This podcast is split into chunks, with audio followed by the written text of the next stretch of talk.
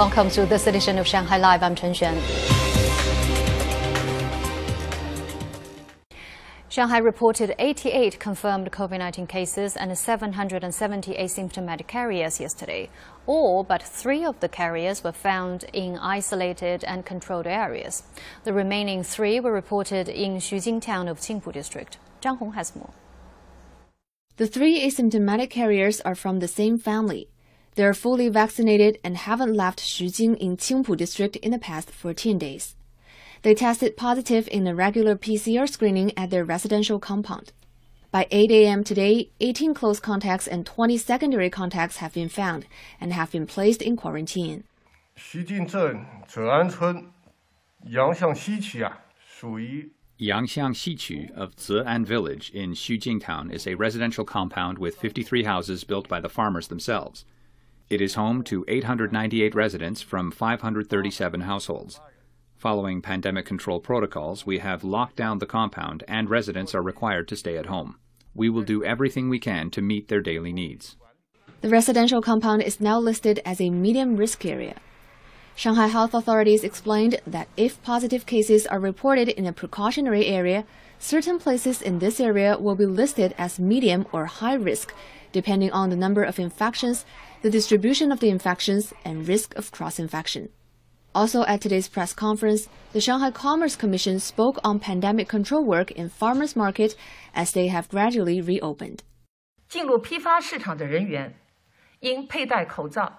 Anyone who wants to enter a wholesale market must wear a mask and have a valid negative 48 hour PCR test report and a green health QR code. They must have their temperature taken and do an antigen test at the site before entering the market. Vehicles entering the market need to register in advance. The driver and passengers should not leave the vehicle if possible. The market must ask for the invoice and food safety certificate for any goods entering the market. The government is encouraging retailers in wet markets to allow people to place orders online to be delivered or picked up by customers. Any wet market that allows people in to buy their vegetables in person should limit the number of customers allowed in at one time and register people's information before they're granted access. Zhang Hong, Shanghai Live. An online signing ceremony was hosted by the Lingang Special Area today. As Shanghai accelerates its attempt to attract more businesses and investments, 37 contracts were signed during the ceremony, representing a total of over 27 billion yuan in investment and 5.8 billion yuan in registered capital. Lei Shuran has more. The signed projects involved not only cutting edge technology fields such as integrated circuits, biomedicine, and artificial intelligence, but also service trade fields such as shipping logistics and cross border finance. A number of foreign funded projects were among the list. The signing is an important step in the great partnership between IHG and Shanghai Harbour City Group. The Lingang Special Area enjoys unique geographical advantages that make it a key platform for promoting China's dual circulation strategy. It is therefore no surprise that IHG sees bright prospects for Lingang. Lingang Special Area has been making efforts to assist companies to get up and running again by helping them solve problems such as bottlenecks in logistics, employment, and funding. This year is a decisive year for Lingang. Despite the resurgence, our determination to advance our work has not changed. And these projects, whether domestic or foreign, show that companies have not lost their confidence or determination to invest in Lingang either. As of today, all 315 large sized enterprises in Lingang have resumed operations. In Yangshan Special Comprehensive Bonded Zone's logistics park, 87% of the logistics firms have reopened. Despite most of the park being shut down throughout the month of April, total import and export volume for the port in the first four months of this year saw a 36% increase compared to the same period last year. Lei Shuran, Shanghai Live.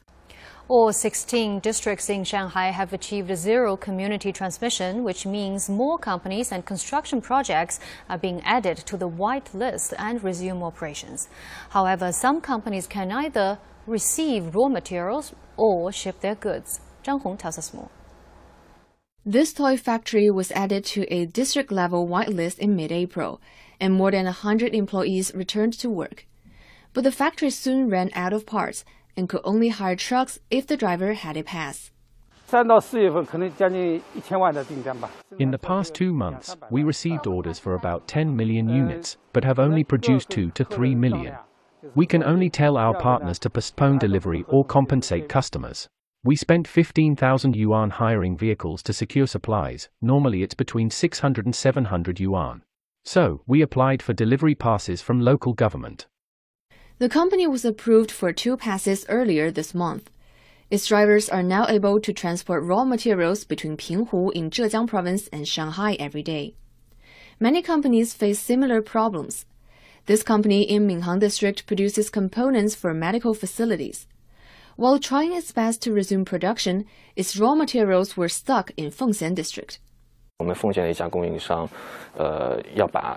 The cost of transporting our goods from Fengxian to Minhang is about the same as it is from other cities to Shanghai.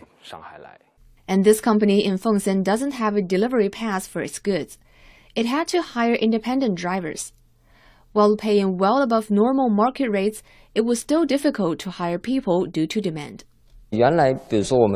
Previously, it cost about 2,000 yuan to transport our goods to Jiangsu. Then, we had to pay between 6,000 and 10,000 yuan. Even then, there were still not enough vehicles. Officials are working to help companies apply for delivery passes. I answer hundreds of calls per day and most of them are about delivery passes. I report this to the district's economy commission every day so that they can solve these problems as soon as possible.